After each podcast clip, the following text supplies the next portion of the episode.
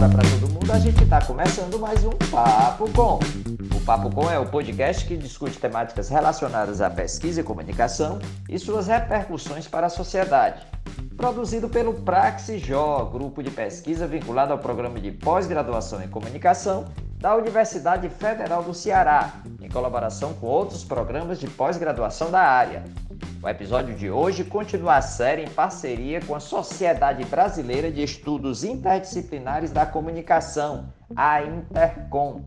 A Cátedra em Comunicação e Informação Intercom José Marques de Mello está produzindo sua quarta temporada de lives. São 21 sessões organizadas pela Intercom e seus grupos de pesquisa.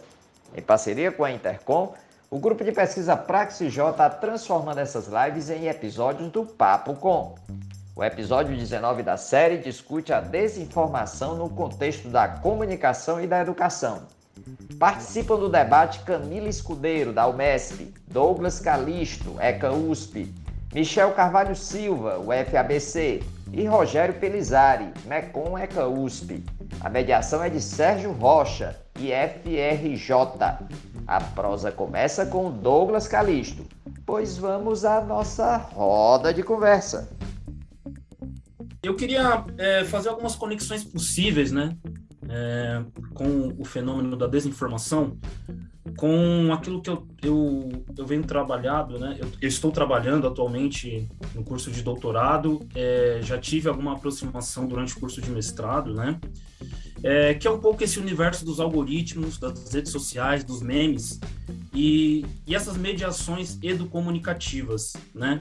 É, bom, eu já fui apresentado, né, mas só queria trazer aqui um ponto de atenção do meu currículo, que é o último aqui dessa, dessa minha apresentação, que é essa definição de educomunicador. Eu me considero um educomunicador, né? Eu sou formado em jornalismo, é, sou formado pela Universidade Estadual Paulista, Unesp, mas tem uma imagem que vocês estão vendo, né? Que é uma imagem de quando eu tinha 12 anos, eu fiz parte de um projeto chamada Educom.rádio, aqui na Prefeitura de São Paulo, né? E esse, esse projeto foi muito marcante na minha vida porque trouxe essa, essa característica decisiva da minha atuação, que é sempre considerar as tecnologias, sempre considerar a comunicação, o jornalismo, enfim, os mecanismos é, de produção e reprodução de imagens a partir da educação. Né? Eu, como vocês podem ver, eu fui aluno é, desse projeto chamado Educom.rádio, e esse conceito de comunicação é muito importante é, na minha carreira, na forma como eu faço pesquisa, né? É, e na outra imagem que vocês estão vendo, é exatamente isso, né? Eu discutindo um pouco sobre memes na internet com um grupo de alunos, né? Que é um pouco da atuação que eu faço hoje. É, como eu disse, o objetivo aqui da minha apresentação fazer breves reflexões, né? Eu não tenho tempo aqui, espero que nas perguntas eu possa explorar algumas coisas mais, mas fazer uma aproximação sobre algoritmos, redes sociais, os memes e o fenômeno da, da desinformação dentro do universo da comunicação e educação, né? É, existe uma hipótese que eu, que eu trabalho e, e, estou trabalhando no meu curso de doutorado, que é essa, de que as, a construção de públicos calculáveis e a personalização extrema da experiência comunicativa passaram a influenciar o comportamento e os modos de apreensão da realidade de estudantes e docentes. Então, essa é uma hipótese que eu estou verificando no meu trabalho é, e que tá intimamente, está intimamente ligada com o conceito de algoritmo. É, o algoritmo ele tem essa capacidade de criar públicos, de mapear comportamentos e de induzir é, o tecido social a se comportar de uma determinada maneira. Eu vou falar de alguns exemplos, né? Mas a minha hipótese diz que esse universo dos algoritmos traz uma nova, uma nova ordem perceptiva, né, sensório, é, dentro do universo escolar, né, forjando uma nova sociabilidade, uma nova forma de relação entre estudantes, professores e a comunidade escolar. É, bom, eu não sei é, o quanto todos aqui estão habituados com esse conceito de algoritmos, mas em síntese, né, é, eles são esses mecanismos numéricos que funcionam nas redes, nas redes digitais, sistematizando e organizando o fluxo de informação, ou seja, tomando decisões, tomando decisões a partir de cálculos numéricos que vão direcionando, condicionando e modulando a experiência comunicativa. É, é muito simples pensar isso, né? Mesmo para quem não é habituado a navegar na internet, é. A internet é um, é um universo é, gigantesco. E alguém precisa decidir o que aparece e o que não aparece, o que está em destaque e o que não é. E essas decisões, né, é, elas são baseadas em dados. É, eu gosto de trazer a imagem desse, desse, desse garoto aí, o Yuri Martins, porque eu acho que ele é um grande gênio e exemplifica um pouco como que os dados e as informações em rede é, é, modulam a experiência comunicativa. E o, o Yuri, ele é produtor musical, né? O Rogério depois pode até dar uma aula para a gente sobre isso. E ele é responsável, talvez, pelos grandes sucessos do funk nacional. E ele deu uma entrevista recente muito interessante falando em como ele usa dados é, apreendidos por algoritmos para criar música, né? A gente está falando de Anitta, a gente está falando, enfim, dos grandes sucessos do funk nacional que são feitos a partir dessa ideia de algoritmo, né? É, construir padrões identificáveis de consumo é uma das funções dos algoritmos. Personalização extrema modula o consumo midiático. É, tem três obras que eu gostaria de destacar aqui, né? É, Os Engenheiros do Caos, do Jean-Paul Impoli, é, Morozov, né, que é autor de Big Tech, Ascensão dos Dados e a Morte da Política, e o David Sumter, Dominado pelos Números, é, do Facebook Google, As Fake News, Como os Algoritmos Controlam as Nossas Vidas, mas que trazem uma nova forma de comportamento, uma nova sociabilidade, né, esse novo sensório que eu estou discutindo no meu curso de doutorado, é, que acaba por criar uma nova forma de se relacionar com o mundo, de ser e estar no mundo. É, isso se deve a algumas razões. Eu tenho alguns exemplos práticos aqui. Stranger Things, né? Para usar um, um, um, exemplo da moda, né? Que tá, é, é um, um absoluto sucesso, né? Do Netflix. Stranger Things foi feita e roteirizada a partir de dados é, de usuários do Netflix então, os roteiristas tiveram acesso a um banco de dados enorme sobre preferências de tempo de cena, iluminação, é, dados que vocês podem, assim, sequer acreditar de, de, de dados geográficos de interesse, comportamento, e mudar e, e modularam essa série a partir é, de um algoritmo que decidiu como a série deveria ser.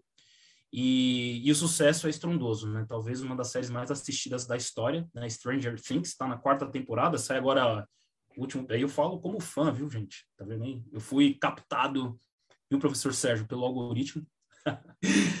E eu, eu, sei que muita gente está assistindo também gosta, então fomos todos manipulados.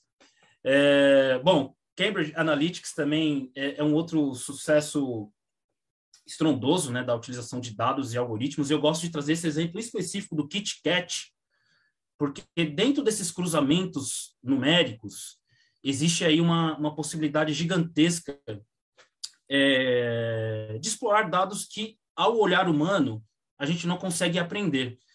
Então, os algoritmos mapearam que pessoas que gostam de KitKat tendem a, voltarem, a votar em Donald Trump. Isso eu estou falando né, dos dados que a Cambridge Analytics trouxe. Né? É, e assim, com esse dado, é, bombaram, né, é, bombardearam apreciadores de KitKat com informações sobre Donald Trump, potencializando o número de votos. Então, mais uma utilização do algoritmo, né, e como ele influencia a nossa, a nossa vida, o tecido social. E, por fim, um exemplo que eu gosto muito de trazer para explorar outra dimensão dos algoritmos, que é a utilização de dados e informações é, pelos mecanismos de, de polícia. Então, algoritmos, eles têm essa capacidade de é, previsão né, do que pode acontecer, é assim que funciona o cálculo numérico, e a polícia, principalmente a de Chicago, passou a usar esses números, né? E isso, na prática, significou que muitas pessoas negras, sem antecedentes criminais, acabaram é, sofrendo abordagens policiais, algumas até entrando é, dentro do, do, do, sistema penal, em razão de cálculos algorítmicos, né? Porque o cálculo algorítmico identificou que pessoas negras ou com determinado é, biotipo eram é, tendiam ao crime. Enfim, eu sei que eu estou pincelando alguns exemplos, mas eu acho que é só para dar uma dimensão e eu sei que todos aqui que estão escutando, que estão participando, têm essa essa observam como os algoritmos e essas questões das redes sociais é, atravessam o nosso cotidiano, né? Então, eu, eu gostaria de fazer algumas provocações teóricas sobre isso, é, e claro, eu não tenho tempo aqui, né? Então, são mais recomendações de como pensar é, esses processos. É, tem um livro muito interessante para pensar a economia política, ou seja, que os algoritmos não são obra do acaso. Né? O sucesso dos memes, os, a, esse, esse fluxo da desinformação, esse mundo que a gente vive não é consequência do acaso, pelo contrário, está inserido é, dentro de uma lógica de mercado, dentro de um lugar histórico. E tem um livro né, chamado Tempo Comprado, do Wolfgang Streck, que discute muito bem né, essas facetas do neoliberalismo e os fluxos, e os fluxos informacionais. E ele traz uma, uma definição muito boa sobre como a sociedade contemporânea rompeu é, é, tem inclusive a expressão dele, um divórcio definitivo entre democracia e capitalismo, né? ou seja, os fluxos econômicos, fluxos econômicos. Isso significa o que na prática? Que hoje as redes sociais e essa percepção de terra de ninguém nasce um pouco dessa divisão criada né, por esse divórcio do capitalismo e a democracia, que permite e cria as condições para que as redes sociais sejam o que elas são atualmente. Né? A Nancy Fraser é, discute exatamente isso também, Capitalismo em Debate, como as redes sociais respondem a essa demanda comunicativa, né, pela, pela pressa, pela velocidade, pela, pela inversão da cidadania, né? É, isso chega para mim, Muniz Sodré, com um livro super recente, né, A Sociedade em Civil, é, que discute para mim muito claramente como é, a civilização, dentro desse ambiente algorítmico, tornou, né, é, é, passou a ter uma outra dimensão, a dimensão do esgotamento do diálogo, o esgotamento das possibilidades civilizatórias, e o que a gente vê, de fato, é essa guerra, né, essas polarizações e essas, é, essas tensões diversas. Né? É, aqui uma, uma síntese desse, desses três autores, né? O desembarque da elite econômica do jogo democrático é a fase atual do, do capitalismo em sua vertente mais eficaz. Nada, nem mesmo a democracia é capaz de impor limites a uma retórica que preconiza expressões do tipo: tempo é dinheiro, nenhum almoço, nenhum, perdão, almoço é gratuito, faça você mesmo. As redes sociais abrem várias possibilidades de negócios. É necessário ajustar as contas ou mesmo é preciso acabar com isso aí. É, e aqui eu trago o, o, o também para com essa perspectiva, né, de que não é mais possível é, é, essa perspectiva civilizatória no jogo algorítmico, né? A gente precisa polarizar, e eu não sei quantos de vocês aqui têm Twitter ou acessam Twitter, né? O Twitter é uma rede que eu acesso bastante, e é muito impressionante como os posts que geram a polêmica, os posts que têm essa intencionalidade de criar tensão são aqueles que de fato ganham destaque, né? E é isso que o engenheiro do, do, do caos, né? Que é o livro do, do Jean-Paul Impoli, é, traz isso claramente, né? Como faz parte da, da, da, do fluxo informacional das redes, do algoritmo, a polêmica, a radicalização, porque no final das contas as redes sociais é uma luta por espaço, né? É, e aqui a gente vê esse espaço, né? Onde todos nós estamos inseridos e que, de fato, dá uma dimensão de como os algoritmos fazem parte da nossa vida. Bom, e Bom, fazendo um link desse, desse, dessa aproximação teórica que eu fiz, né, de forma muito rápida, eu confesso, né, sem um aprofundamento né, né possível, e eu espero ter em outros momentos, talvez nas perguntas, ou talvez convidando a leitura do meu trabalho, né, para discutir um pouco como democracia e algoritmos é, influenciam né, é, comunicação e educação. Mas eu queria trazer, então, aqui a nossa conversa para esse conceito de desinformação, que é um conceito né, para a educomunicação muito importante, considerando que a escola, o cotidiano de professores e estudantes é atravessado né, é, por, essa, por essas dinâmicas né, que eu estava mencionando agora das redes sociais. Essa imagem que vocês estão vendo foi publicada na revista Piauí, é, se eu não me engano, de fevereiro ou março, é, e ela traz é, uma, uma importante reflexão sobre o conceito de deepfake, né? é, mentiras profundas, digamos assim, vamos traduzir assim. E nenhum desse, dessas figuras que vocês estão vendo, dessas pessoas que vocês estão vendo, são pessoas verdadeiras. Né? Então, vou repetir. Essas imagens, né, e a revista Piauí explica isso muito bem, são de pessoas criadas por inteligência artificial, é, que capturando dados de usuários na internet, traços e comportamentos, foi criando de forma arbitrária, dentro de um software, essas imagens que vocês estão vendo, que não são de pessoas reais. É, depois eu posso compartilhar o link né, da revista Piauí, tem isso online, vocês podem procurar por aí. Mas é, o que eu queria chamar a atenção aqui para o nosso objeto é de como esses mecanismos de inteligência artificial, algoritmos, são sofisticados e colocam um verdadeiro ponto de inflexão para a gente, em termos do que significa fazer educação, de como a gente pode lidar com esses fenômenos, porque o próprio conceito de realidade, né, quando a gente observa essas imagens, essas fotos, ela, ela, ela ganha aí um ponto de interrogação. E isso se deve muito à, à, à radicalização, à polarização extrema né, do consumo nas redes sociais, é, dentro desses públicos calculáveis que eu trouxe rapidamente também.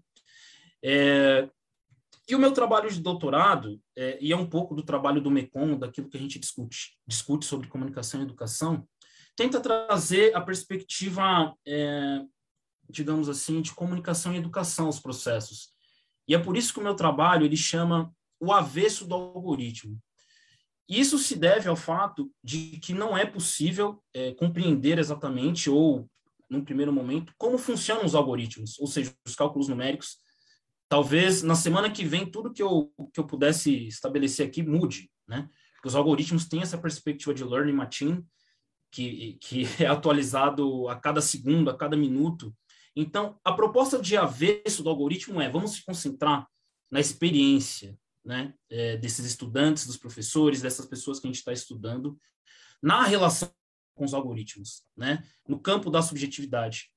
E, e eu parto né, dessa premissa que a gente observa é, uma diferença cultural e temporal entre docentes e estudantes em termos de tecnologia. E há pouco entendimento sobre padrões culturais e comportamentos. Ou seja, os algoritmos estão criando né, uma nova forma de relacionamento que há pouca é, informação, há pouca é, margem para a gente é, considerar ainda. Então, tem alguns autores que eu que eu estou fazendo essa aproximação possível, né, com essa dimensão algorítmica. É, Paulo Freire, Martim Barbeiro e a professora Bacega, para ficar aqui dentro desse campo da comunicação e educação. Professor Adilson Citelli, professor Smart Soares, professora Raquel Paiva, eu também já, já mencionei o professor Muniz Sodré. São autores que é, Claro, cada um com a sua singularidade, a sua perspectiva teórica, é, falam sobre essa possibilidade de um ecossistema comunicativo, ou seja, essas tecnologias e esses novos mecanismos como parte de uma cultura que interfere e interrelaciona a vida que a gente tem. É, eu acho que, pensando em educomunicação, acho que o ponto central é que as transformações do mundo criaram um ambiente em que a mídia e as tecnologias integram a cultura desenvolvida pelos jovens. E isso que eu gostaria de chamar a atenção, pensando em desinformação. É... Muitas vezes eu sou convidado a fazer apresentações, palestras em escolas, né? E todo mundo me pergunta, ah, como que a gente faz um meme na aula, né? É, ah, a gente gosta de trabalhar com podcast, a gente gosta de, a gente gostaria de aprender 10 técnicas contra fake news aqui na escola. Isso é muito comum, acho que todos que trabalham com educomunicação são convidados a, a, desenvolver esse tipo de oficina, né?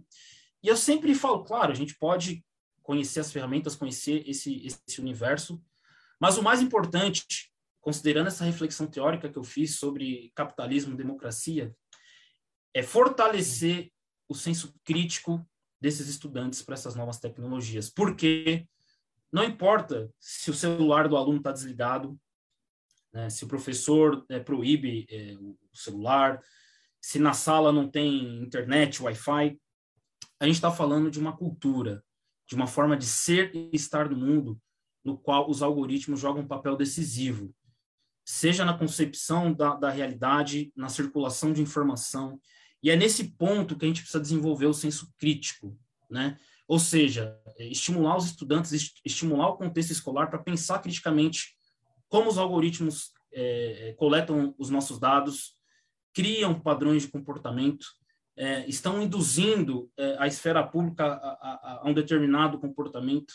E eu acho que a educomunicação cumpre esse papel, né? principalmente no cenário de desinformação. Qualificar a informação, no meu entendimento, é esse desenvolvimento crítico e atento sobre o funcionamento não só do algoritmo, mas da própria democracia, né? de como, como funcionam os mecanismos de comunicação.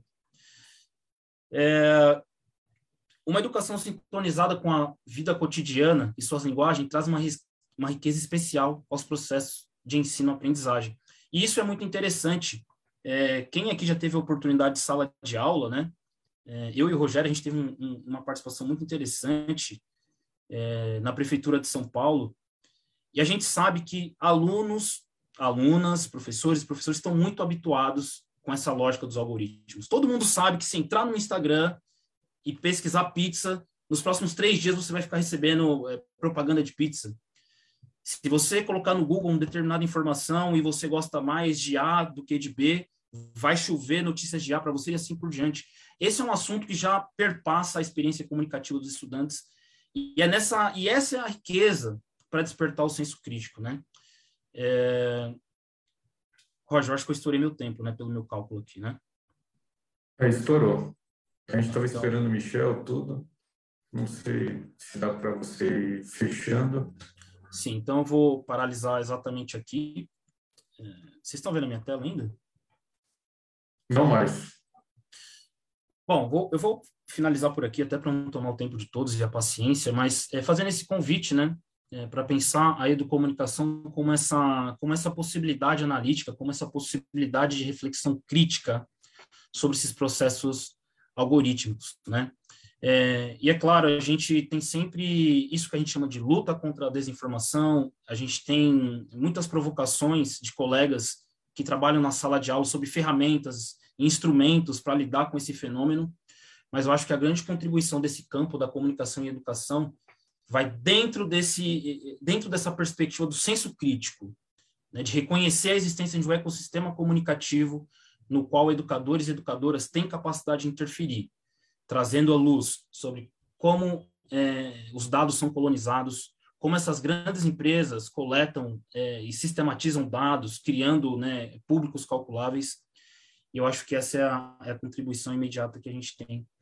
Boa tarde, Michel. Obrigado também por ter né, se disposto a, a, conversar com a gente aí nesse, nesse, início de, de noite.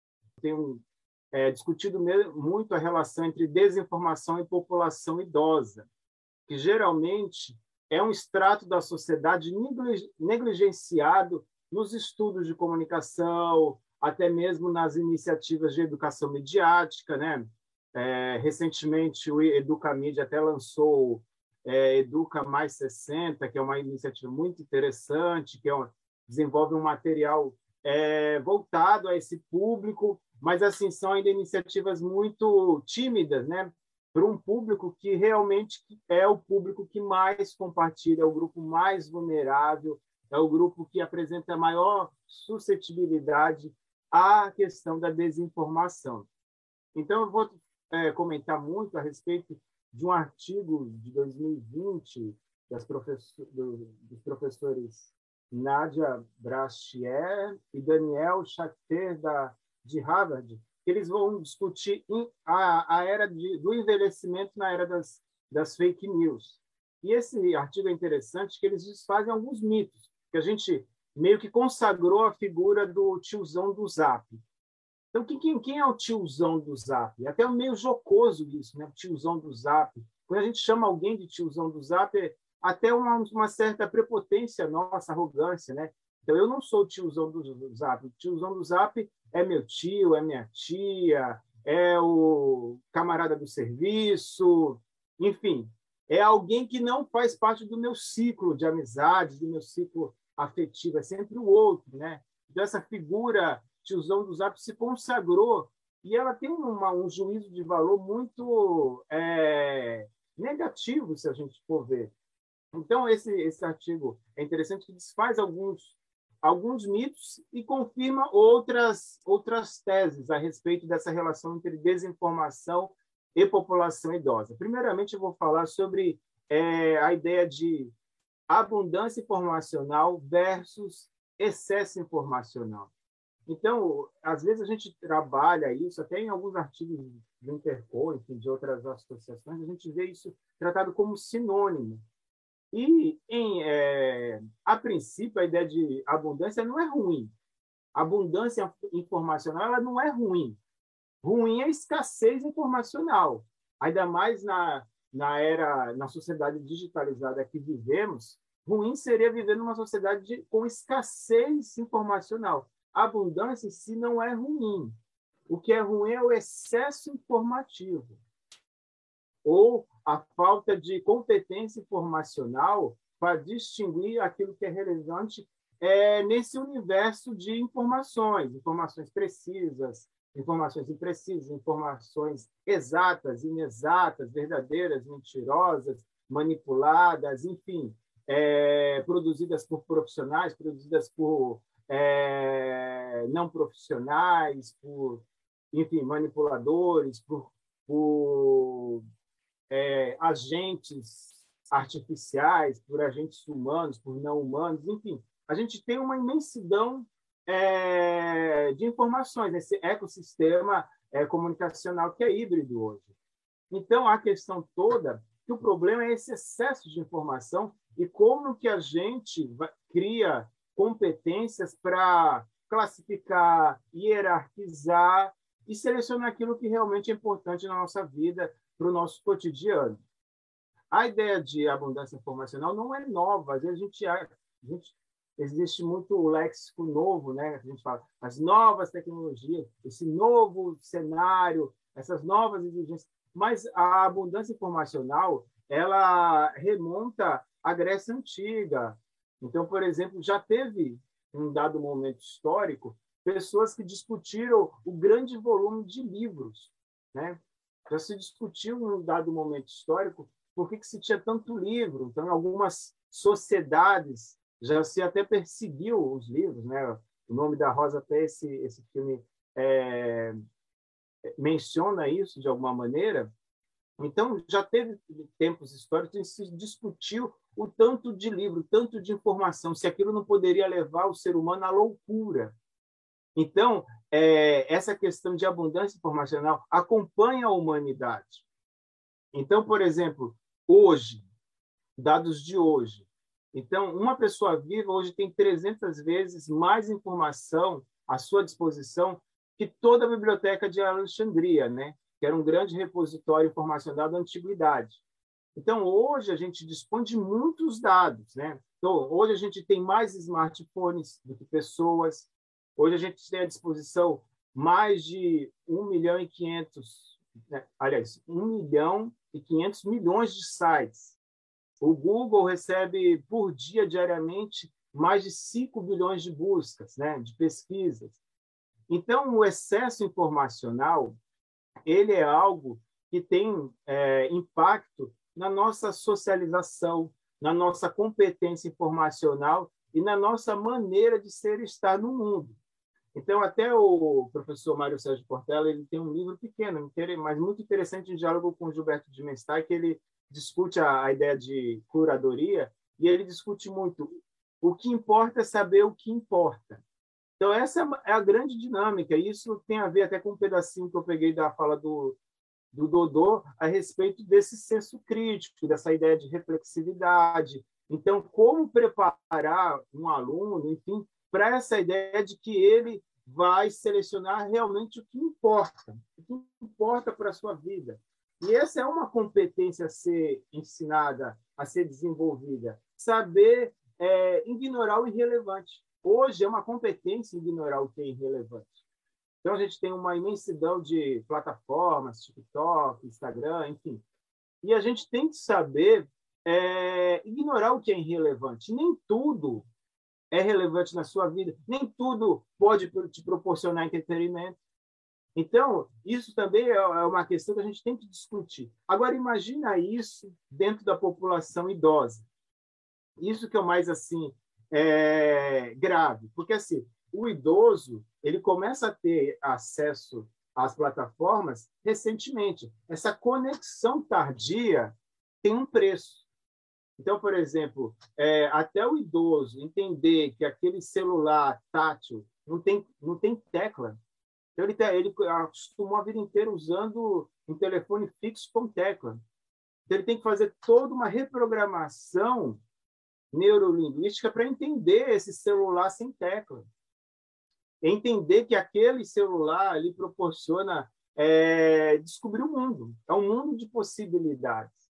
Então, por exemplo, a primeira vez que eu trabalhei é, com essa questão da desinformação população idosa com os idosos da UAP, né, da Universidade Aberta para a População Idosa, foi interessante que assim muitos assim é, se mostraram eufóricos por ter agora contato, por ter contato com o filho que às vezes está no exterior, por ter contato com os netos, mas eles também reclamavam do, da falta de conversa, né? Então ele ele foi inserido no universo informacional das gerações mais novas, mas ele ressente muito da conversa, desses momentos é, de partilha que não tem, né? Então as dinâmicas sociais são diferentes, enfim, é muito complicado hoje. Então, às vezes, um neto visita uma avó e entra num quarto e vai ficar ali naquele celular, vendo vídeo no YouTube, pouca interação. Então, é, você pensar que o idoso ele vai aprendendo a lidar com essas novas plataformas, só que esse tempo é um tempo diferente das inovações, das mudanças tecnológicas. Então, eu vejo muito a minha mãe. Minha mãe tem 78 anos, está quase fazendo 80 anos aí. Então, até ela entender que nem tudo que está no YouTube é verdadeiro, foi um tempo. Ela começou a me mandar mensagem. O Didi morreu, Michel? Porque está aqui no YouTube. Está aqui. Até ela entender que nem tudo que estava no YouTube era mentira ou não, não era verdade, porque assim, ela vem de um tempo que se consagrou o Jornal Nacional como um grande como uma grande referência. Então, que ela assistia no Jornal Nacional era uma referência, era um validador, né? Então, assim, se aconteceu, foi noticiado no Jornal Nacional, tem status de verdade. Então, para ela, ela pensou que isso, isso de alguma maneira tinha é, feito a transição para o YouTube. Ah, tá no YouTube é verdadeiro. Então, até entender que não, nem sempre isso é uma competência. Então, o idoso, é, uma das razões que as autoras aqui de Harvard vai falar é esse analfabetismo digital, que é uma das é, explicações para o fato dessa população compartilhar mais fake news. Isso foi, ficou comprovado nas eleições norte-americanas de 2016, em que é, a população de, de mais de 60 anos compartilhou sete vezes mais do que a população jovem de fake news. Então, tem também as questões de dissonâncias cognitivas, tem a questão da memória, tem a questão também das crenças cristalizadas. Então, por exemplo, se o idoso, ele, sei lá, ele tem, digamos assim, ele é de uma vertente mais conservadora, ele tende a acreditar em informações que vão validar aquele seu pensamento. Então, é uma, é uma crença cristalizada ao longo de décadas, né? Então, não vai ser, digamos assim, um serviço de checagem que vai fazer com que esse, esse idoso mude de opinião. Ele acredita muito no seu círculo afetivo, então ele acredita muito mais no seu círculo afetivo que a população mais jovem. Então, a gente tem que ter essa noção. Outra coisa, a distinguir uma notícia falsa de uma notícia verdadeira. Ele tem muito menos é, letramento para fazer essa distinção, porque até ele parte do princípio se está, enfim, se foi compartilhado num grupo afetivo, num grupo de afeto, ele ele ele tem essa dificuldade de crer que um parente, um familiar, é compartilharia um conteúdo falso, mentiroso, que possa causar dano a, a alguém. Então, ele tem essa dificuldade em crer que alguém do seu círculo familiar, do seu círculo de afetos, poderia estar compartilhando algo falso. Então, é, os estudos vão mostrar que, assim, existem algumas diferenças, mas a gente não pode é, generalizar, pensar que todo idoso é o tiozão dos atos. Isso eu acho muito pejorativo.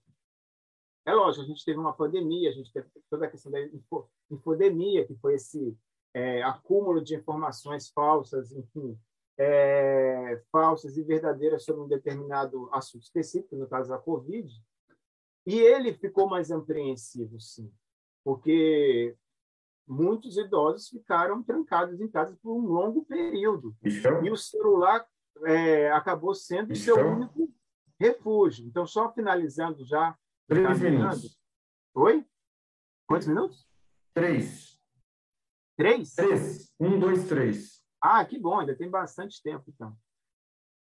Então, assim, o estudo vai mostrar que os idosos relatam mais confiança em familiares, amigos, vizinhos e até estranhos, incluindo pessoas desconhecidas que nunca é, tiveram contato. Em comparação com adultos jovens, os adultos mais velhos detectaram menos mentiras e distinguiram menos as verdades das mentiras. Esse déficit de dúvida aumentou quando as invenções vieram de colegas da mesma idade. Ou seja, aquele, sabe, o grupo, o grupo da paróquia, o grupo ali do, do centro de convivência do bairro. Então, existe um, um laço afetivo ali e, consequentemente, um laço de confiança entre essas pessoas. Então, a dúvida, o ceticismo nesse grupo é menor do que em relação a uma população mais jovem, né? Então, o que a gente precisa, já que a gente está falando de comunicação e educação? A gente precisa de iniciativas que tratem a desinformação entre a população idosa com as especificidades que esse grupo exige, sem discriminação gera, geracional, né? E com a premissa de que todos e todas podem e devem aprender a interrogar as informações e mensagens que recebem diariamente. É preciso lembrar que as pessoas mais velhas cresceram em um contexto onde a informação necessariamente passava por um tratamento, por cuidado de checagem, já que a empresa estabelecida funcionava como uma espécie de filtro ao, ao intermediar a comunicação com o público. O que eu falei do Jornal Nacional. Então, assim, a população idosa ela acompanhou as transformações do próprio jornalismo da imprensa. E ela viu que existiam, mesmo que esses parâmetros não sejam de conhecimento geral, existia uma crença, uma confiança nesses parâmetros de validação da informação jornalística. Então, é, a partir do momento, nas, nos últimos anos, desde 2016, com toda essa questão que o Dodô já falou, dos algoritmos, da questão dos filtros, bolhas, enfim, existe uma corrosão desse contrato comunicacional então, esse sujeito comunicante, que era o jornal, perde essa credibilidade. Então, onde a gente vê hoje as mídias partidárias ou hiperpartidarizadas, elas têm grande, grande adesão da população idosa. Então, hoje não é raro você encontrar um idoso e falar assim: eu não assisto a Globo. Aqui, a Globo, para mim, agora é, é o YouTube. Ele aponta para o celular. Então, ou idosos que assim se informam pelas lives de autoridades, né? Então, é muito comum hoje é, idosos que o, seu, o, único canal de comunicação é a live de uma autoridade pública. Então, a gente tem que pensar que os idosos, é, às vezes, acreditam em algo simplesmente porque está publicado, simplesmente porque algo foi veiculado, ou simplesmente porque algo foi compartilhado pelo seu grupo de afeto. Então, a educação midiática para essa população precisa é, que a gente tenha essa noção que é um grupo é, complexo, plural e que exige algumas preocupações assim específicas. Então, o idoso mais pobre, o idoso é, menos letrado, o idoso com menos acesso às plataformas, o idoso com diferenças geográficas, é, o idoso sozinho também.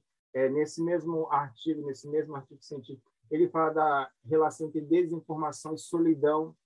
Então, às vezes, o idoso compartilha um determinado conteúdo para estar inserido num grupo ou participar de algo que lembre algum laço então, existe uma relação entre desinformação e solidão. Então, a gente tem, quando trabalhar com educação midiática para a população idosa, pensar em todos esses, esses vetores, em todas essas circunstâncias.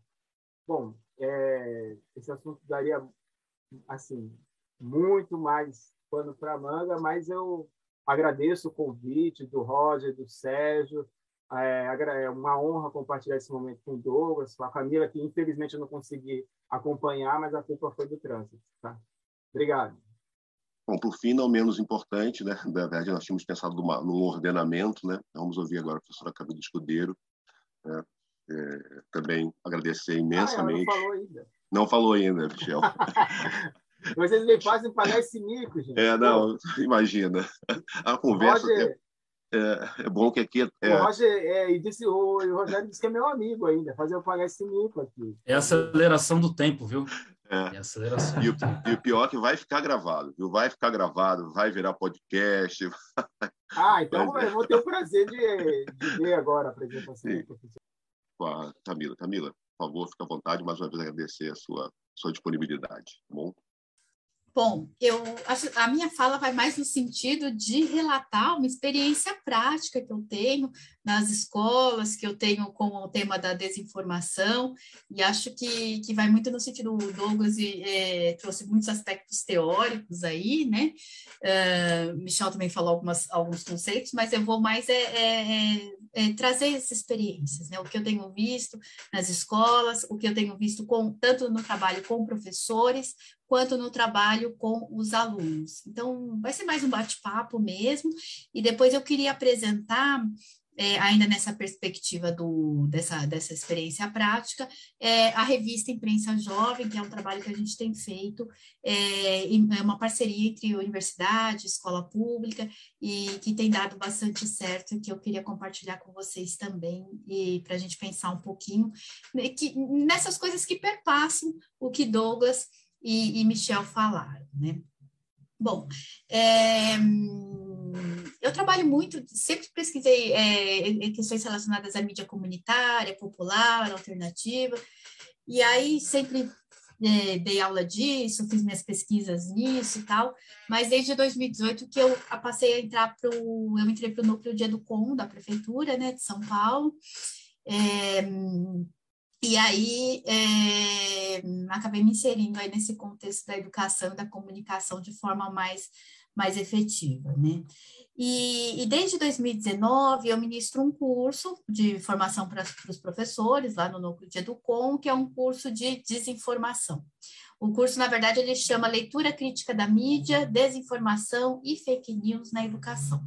Então, é um curso que eu ministro junto com outros professores, né, do núcleo, o Bruno, a Silene, é, o Roger, né, e, e, a gente faz um, enfim, um, um apanhado, né, do, do, do, do que é a, a, alguns conceitos de desinformação, de fake news, etc., e tenta é, trabalhar a, a, esses conceitos com os professores, porque o que, que a gente entende? Que a escola é um ambiente fundamental, é um ambiente propício para trazer esse tipo de discussão, para conversar essa questão com os alunos, com os jovens que o, que o Douglas pôs aqui na fala dele, ou com as outras pessoas, ou com os colegas professores, é, que muitas vezes já estão numa idade um pouco mais avançada, aí, pegando um pouquinho da fala do Michel.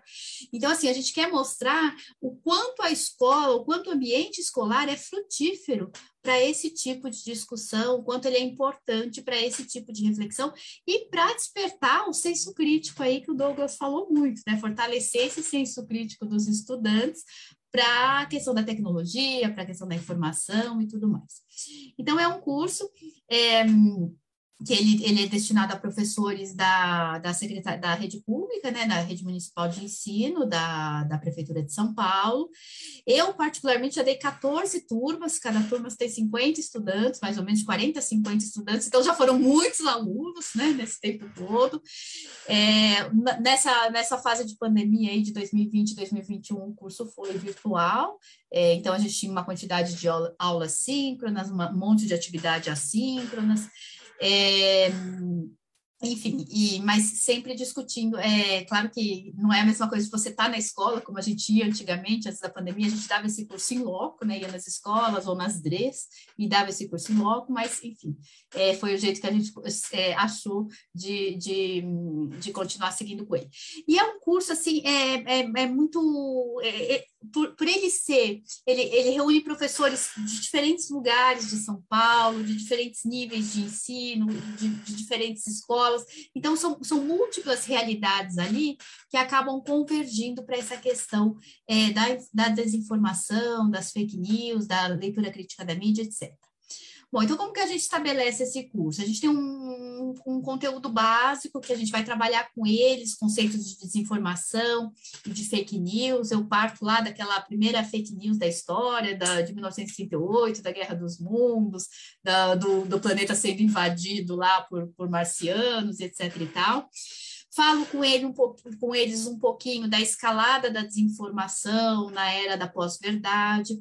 Nesses dois últimos de, de, esses dois últimos anos de pandemia, a gente tem trabalhado muito o conceito de infodemia, né, que são as, fake, as notícias falsas, as informações que circularam falsas sobre a questão da pandemia e as consequências, né, o, o, o quanto isso pode ser prejudicial. E aí a gente sempre traz casos concretos muitos deles, eles, eles, é, eles até duvidam quando a gente fala, não, mas isso não é fake news, isso não é notícia falsa, isso não é mentira, né? Uh, foi falado aqui das deepfakes também, que, enfim, eles às vezes custam acreditar que aquilo possa ser uma manipulação, uma, uma, uma mentira. E também uma coisa importante que eu sempre bato com eles é que nem tudo também que e o curso tem esse propósito, já que tem essa, essa, essa vertente para a leitura crítica da mídia, nem tudo que sai da mi, na mídia tradicional é absolutamente verdade. Né? A mídia tem os seus interesses, a mídia tem as suas, as suas, as sua, os seus vieses, né? E por aí vai. Bom, e aí a gente entra também um pouquinho no conceito de fact-check, na importância de se combater as desinformações, como combater, né? E, toda a, e o papel da escola nesse processo, como que a, a escola pode é, servir aí de apoio para essa criançada, para essa juventude, despertar é, esse senso crítico para essas, essas questões. Bom, de material eu não, é, a gente, como o curso é muito corrido e é muito rápido e é muita gente e, e são professores assim muito diversos, né? Eu não, não, não, não uso, acabo não usando uma leitura teórica densa com eles, porque não, é, não é esse o propósito, né? Então, um livro, um, um, alguns trechos que eu tenho usado muito é desse livro, é um livro até novo, Fake News, como plataformas enfrentam as, as desinformações do coletivo Intervozes um livro muito bom. Então, eu pego alguns trechos para trabalhar com eles, mas eu pego muito conteúdo também das agências de checagem, principalmente da agência Lupa. Falo um pouquinho a partir da experiência empírica minha, porque eu trabalhei muito tempo na grande imprensa, então, como que, como que é o processo de apuração de uma notícia, né, e como que ela pode ser é, distorcida, manipulada, o que, que, influencia no processo de apuração, etc. e tal.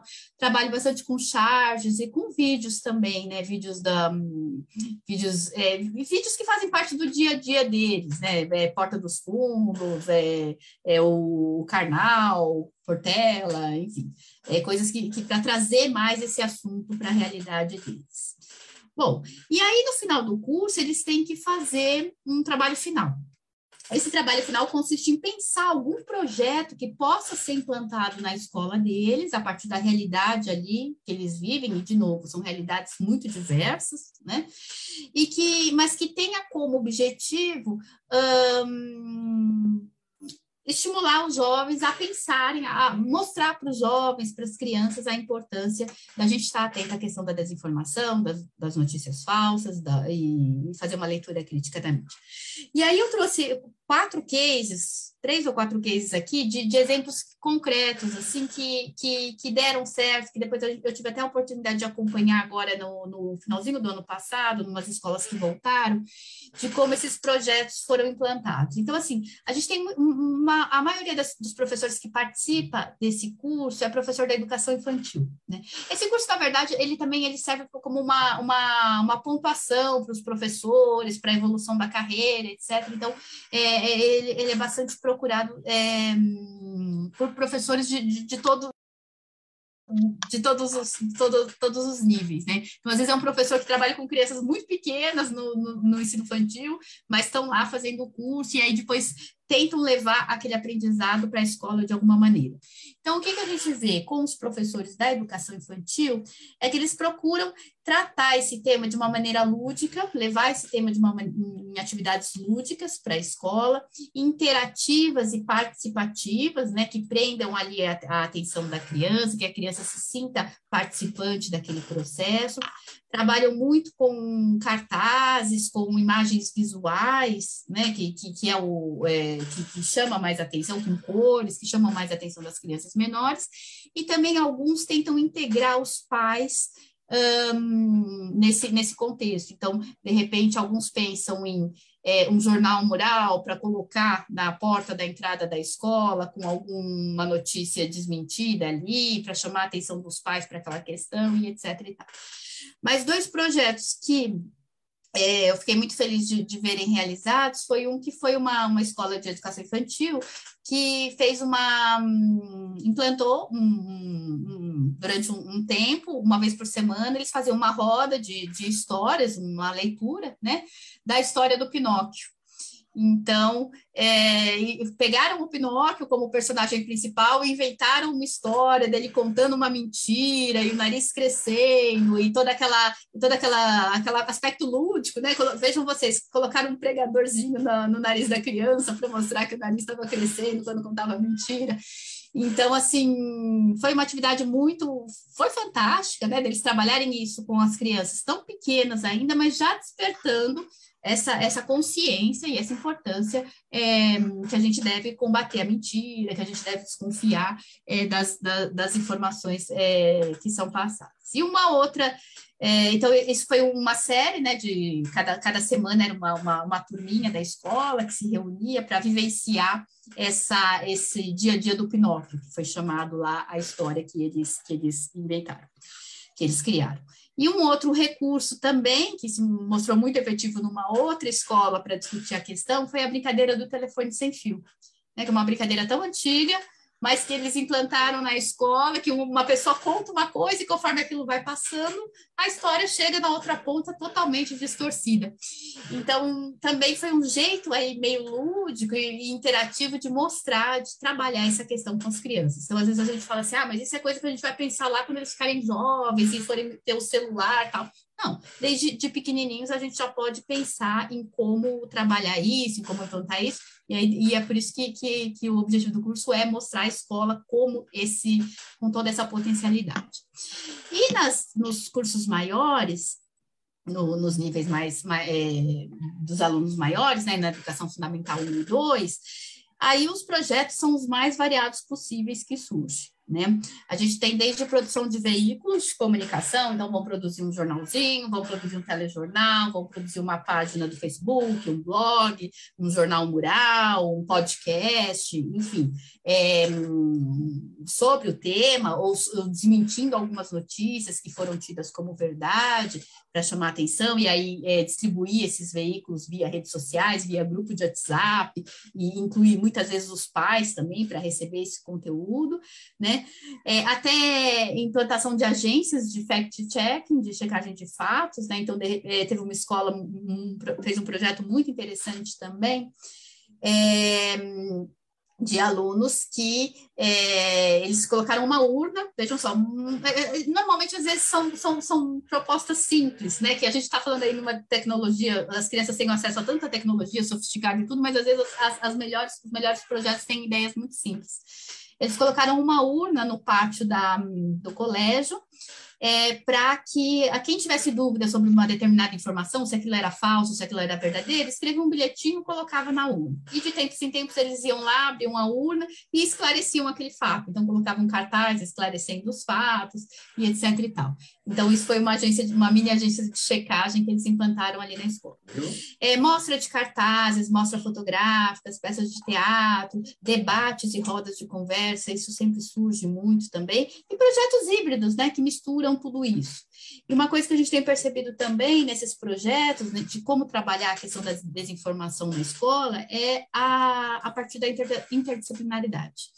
Então, professores de distintas disciplinas, né, é, isso no ensino fundamental 2, principalmente, distintas disciplinas que se unem para fazer um projeto. Oi. Tô no tempo três já? minutos. Isso. Jesus do céu. Mais, Tá. mais três. Então tá bom. Então se unem para fazer determinados projetos. Então é o professor de educação física que trabalha junto com o professor de ciência, etc. Eu tinha aí uma, uma, uma experiência do céu que foi implantado nas bibliotecas, que também é muito importante, é muito, muito legal, mas eu vou deixar para outra hora, porque eu queria passar para a revista Imprensa Jovem. Eu vou compartilhar com vocês. É, a revista é uma revista, ela é feita, ela é feita hum, pelos alunos do curso de jornalismo da Universidade Metodista, que é onde eu sou professor, que é onde eu sou professora, e em parceria com, o, com alunos da rede pública, né?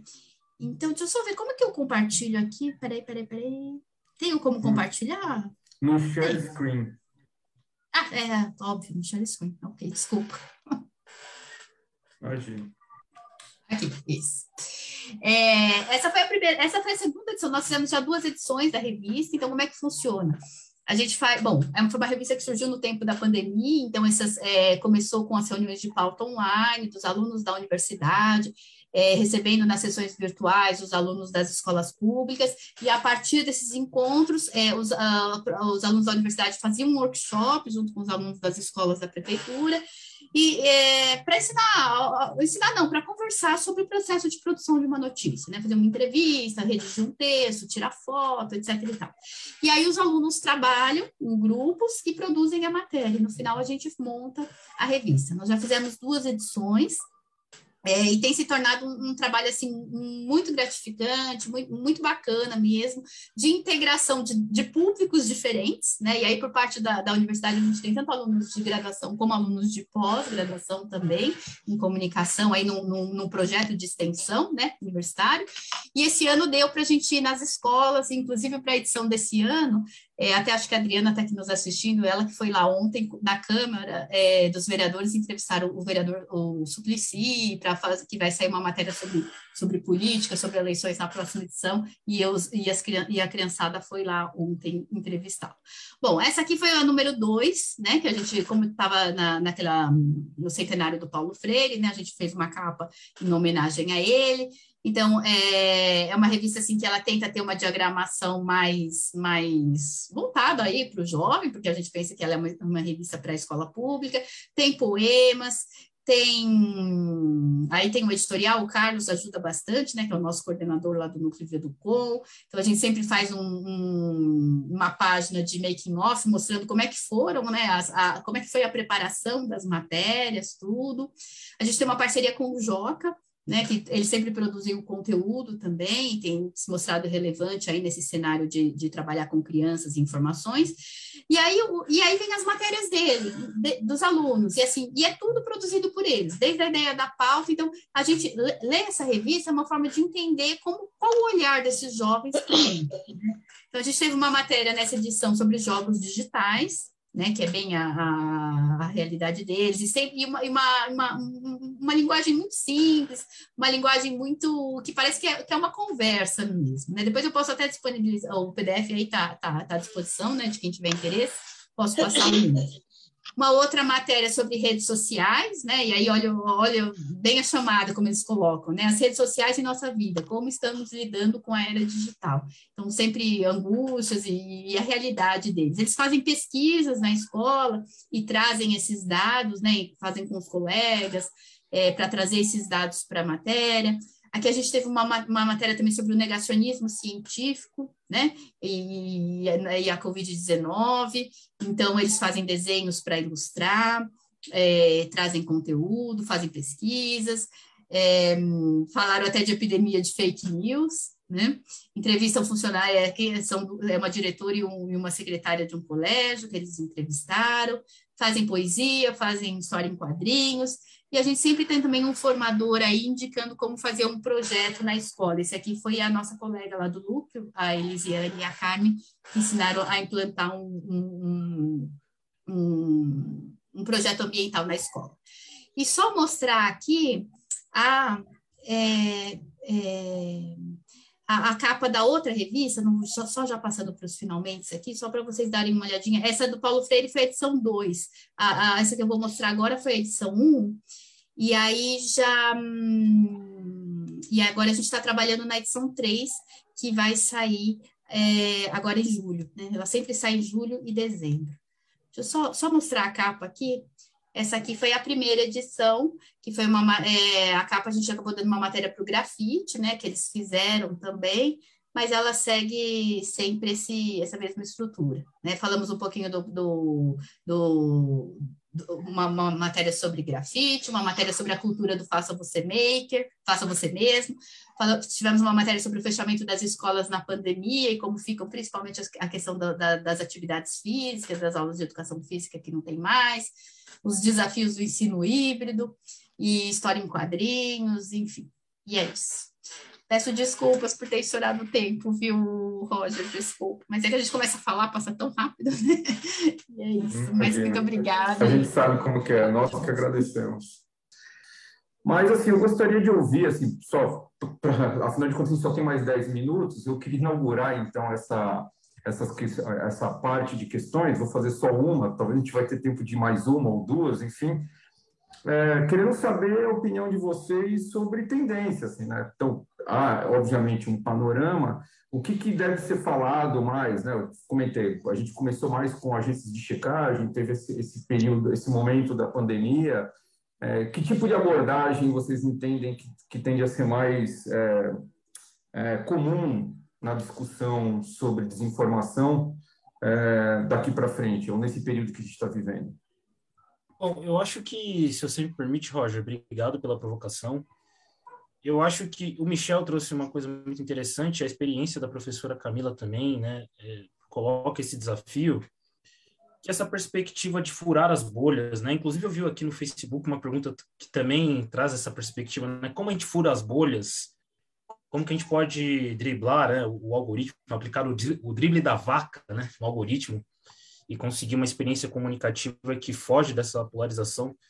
Então, eu acho que essa é uma tendência muito importante, né? Porque eu acho que a gente a gente está diante de um desafio gigantesco que, no meu modo de ver, os algoritmos e a, e a inteligência artificial, esse ambiente onde circula a desinformação, está muito conectada é, com a economia, com o funcionamento da nossa sociedade. E isso acaba por formular e, e, e, modular o nosso comportamento. Então, assim, eu sei que isso é um pouco abstrato, mas o que eu quero dizer? Muitas vezes a gente escuta isso, né? Ah, a gente precisa furar as bolhas, principalmente na comunicação política, né? A gente precisa, a gente precisa parar de falar com convertidos, precisamos se aproximar de outras comunidades é, evangélicas ou ambientes conservadores, e o inverso também, né?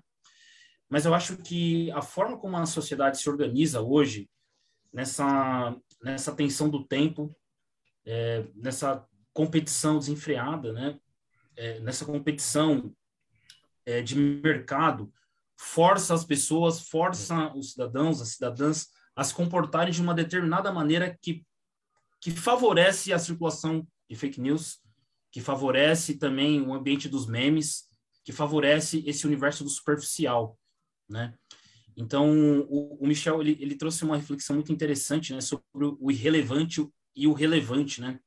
A minha provocação é a seguinte: eu acho que os algoritmos e a própria, o próprio funcionamento da, da nossa sociedade está tensionando o superficial, o artificial. Não há espaço para reflexão, não dá tempo.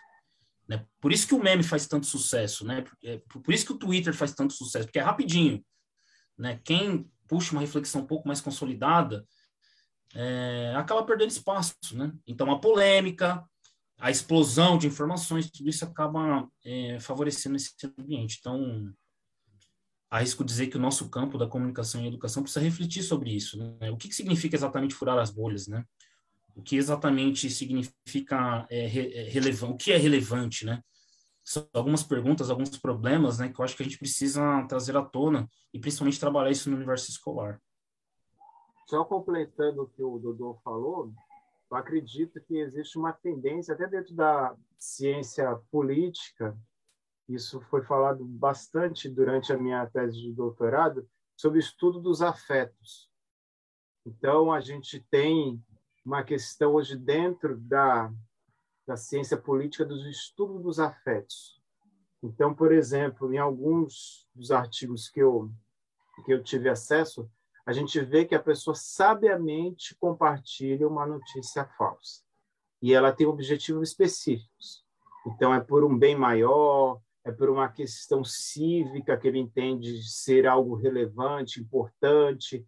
Então, a pessoa faz o compartilhamento sabendo que aquele conteúdo é falso. Então, por que, que uma pessoa faz esse tipo de compartilhamento? Ela não está sendo enganada, ela faz esse tipo de ação. Então, que cultura política é, permite esse tipo de comportamento antiético? Então, que tipo de cultura política é permissiva a ponto de entender que na, durante o debate público, o debate político, é permitido esse tipo de estratagema? Até pouco tempo, num, num Roda Viva, que teve o marqueteiro do. que era do PT, agora é do, do Ciro, esqueci o nome agora. João Santana. Quem? João Santana. E do João Santana, que ele falou assim que ele não, ele não produziu fake news contra a Marina Silva na eleição de 2014. Ele só reforçou e ele falou assim que no debate político, durante uma campanha política, não existe desinformação, existe reforços e reduções. Existem superlativos e relativizações. Ele falou que não, não acreditava em, em, desinformação política. Então, assim, é, para um marqueteiro falar isso num programa de repercussão nacional como o Roda Viva, é porque existe uma cultura política permissiva a esse tipo de estratagema. Né? Então, e até isso dentro até de cursos sobre é, iniciação política, mesmo comunicação política, se fala muito a ah, é, a gente tem que jogar duro, jogar duro com o nosso adversário. Isso a gente já escutou, quem é da comunicação já escutou isso. Então, que cultura política é essa que permite esse tipo de comportamento, que relativiza o uso da mentira como estratégia? Então, Hoje, a ideia de estudo dos afetos é algo assim, que eu acho que até no nosso campo da comunicação e educação a gente tem que estudar mais. Por que, que uma pessoa compartilha algo que sabiamente, que previamente sabe que é falso? Que sentimento move essa pessoa? No caso do idoso, eu falei que um, do, um dos é, das justificativas é o medo da solidão.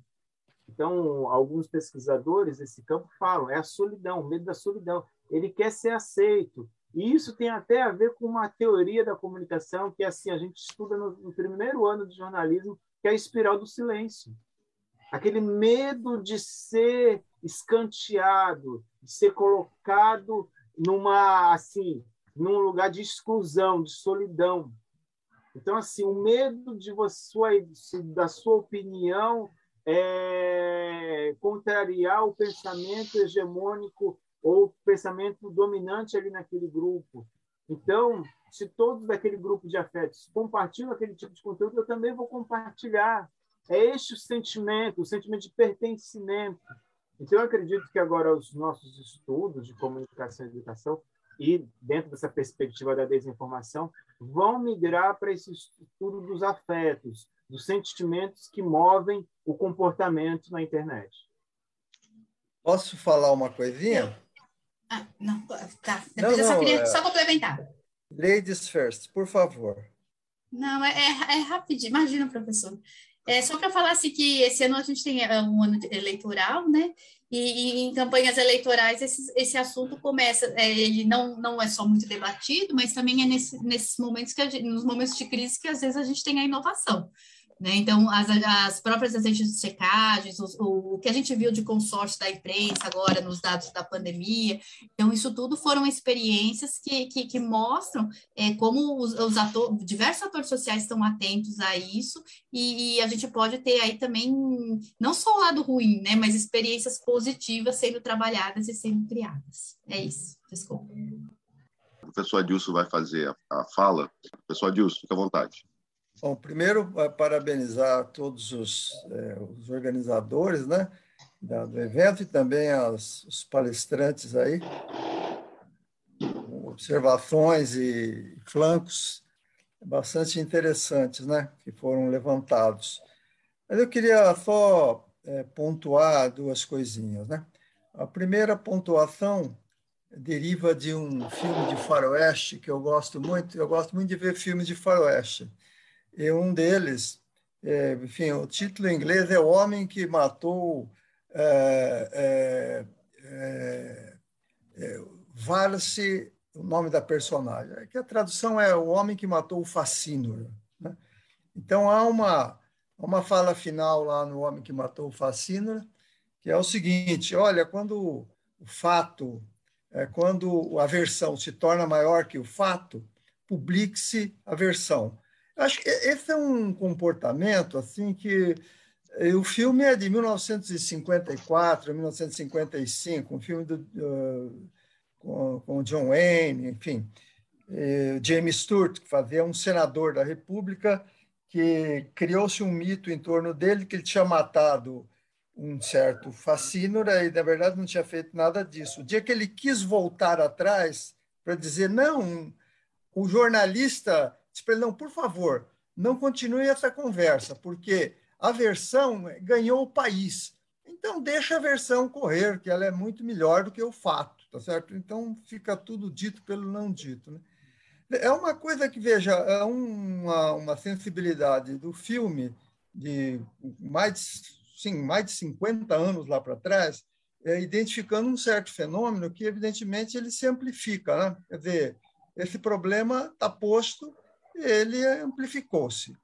Então, eu, ah, eu gostaria de, talvez, não para agora, mas é, suscitar um ponto que é a própria palavra desinformação, né? que ela, uh, o, o, Rogério mostrou como ela cresceu lá nas uh, falas da Intercom, né? também é, outras. É, essa, essa, essa, esse termo cresceu demais, né? desinformação. Eu me pergunto se não é o caso também da gente, do ponto de vista mais conceitual, pensar em criar uma espécie de categorização discursiva ou gêneros discursivos, discursivos que derivem ou se coloquem em torno desse termo. Por quê?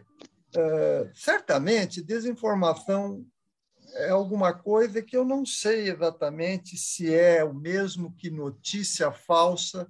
Eu não sei se é exatamente algo que nós poderíamos chamar de notícia maliciosa, ainda que todos esses três termos, esses três subgêneros, vamos dizer assim, discursivos, é?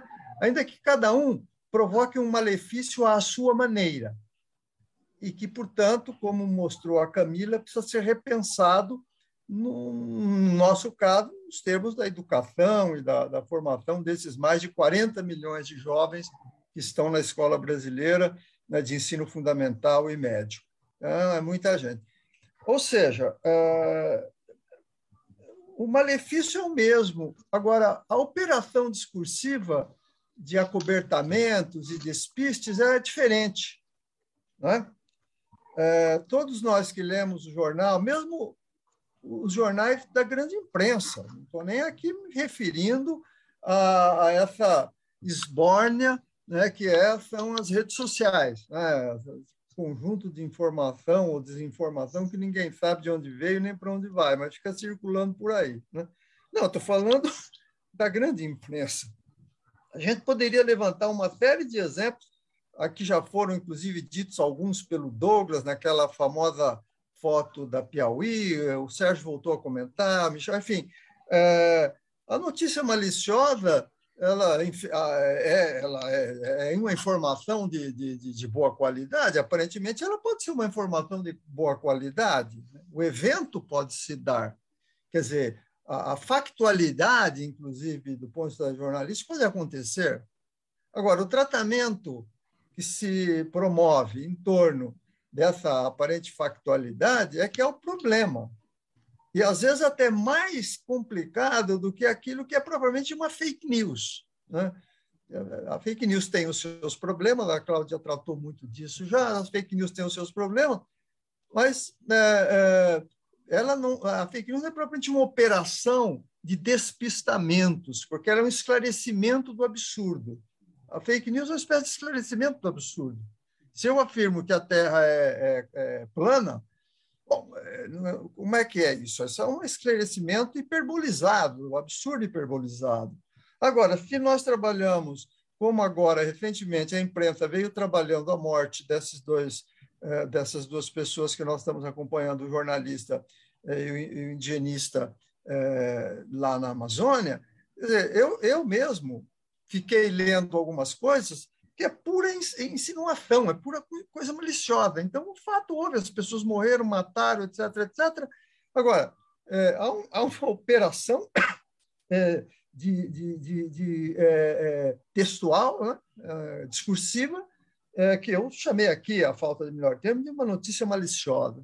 Eu acho que a gente poderia também se colocar uma questão desse tipo, não é? Se, se há possibilidade de pensar essas gradações, né? porque são maneiras diferentes de distorcimento das coisas. No fundo, ou é, ou é algo absurdo desse tipo, é, sei lá, a vacina contra a Covid traz uma, um chip que vai transformar o sujeito em comunista. Bom, tá bom, isso daí. Né? Agora, outra coisa é você operar informações descobrir o cadáver de não sei o quem, de um jeito, etc., e não tinha nada daquilo, na verdade, constituído. Ou a notícia falsa propriamente dita, ou o erro de informação. Quer dizer, eu acho que são subgêneros dessa, desse, dessa tópica maior da desinformação. Talvez a gente precisasse qualificar um pouco mais. Eu vou parar aqui, está muito bom. Obrigado. Só vou pedir, Cláudia, para ser bem concisa, porque é, o representante do Intercom já está aí já para. Lá depois do professor Adilson. Bom, mas não, eu acho que eu queria só complementar essa ideia mesmo, que o professor Adilson traz, né? Porque quando a gente fala do, do termo fake news, ele traz aí uma contextualização que distorce muitas vezes o que seria notícia, porque a gente tem uma reflexão também sobre aquilo se é fake não, não poderia ser news, né? Se é falso não poderia ser notícia. E o trabalho da Claire Wardle, do First Draft, que é, ela inclusive apresenta essas gradações da notícia maliciosa, da notícia que é completamente falsa, da notícia que está ali com um contexto desfeito, desfeito, né, descontextualizado. Então, ela ela apresenta essas gradações da, do conteúdo falso, que até ela chama de conteúdo falso, e não de fake news. Eu acho que essa discussão realmente super importante.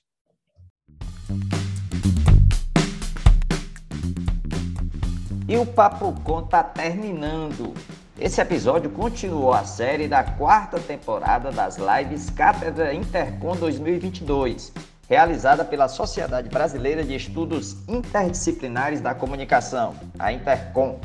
O Papo Com é o podcast que discute temáticas relacionadas à pesquisa e comunicação e suas repercussões para a sociedade. Produzido pelo Praxijó, grupo de pesquisa vinculado ao Programa de Pós-Graduação em Comunicação da Universidade Federal do Ceará, em colaboração com outros programas de pós-graduação da área. Eu sou Edgar Patrício, professor do curso de jornalismo e do programa de pós-graduação em comunicação da Universidade Federal do Ceará. Bruno Malacó produz comigo o Papo Com. Ele é doutorando em comunicação aqui do PPG-Com UFC. Ian Magalhães, estudante do curso de jornalismo da UFC, colabora também com a gente. A gente agradece muito sua escuta. Você pode enviar sua crítica ou sugestão para podcastpapocom.gmail.com. Você também pode acompanhar as novidades do Papo Com no arroba podcastpapocom. Até o próximo episódio.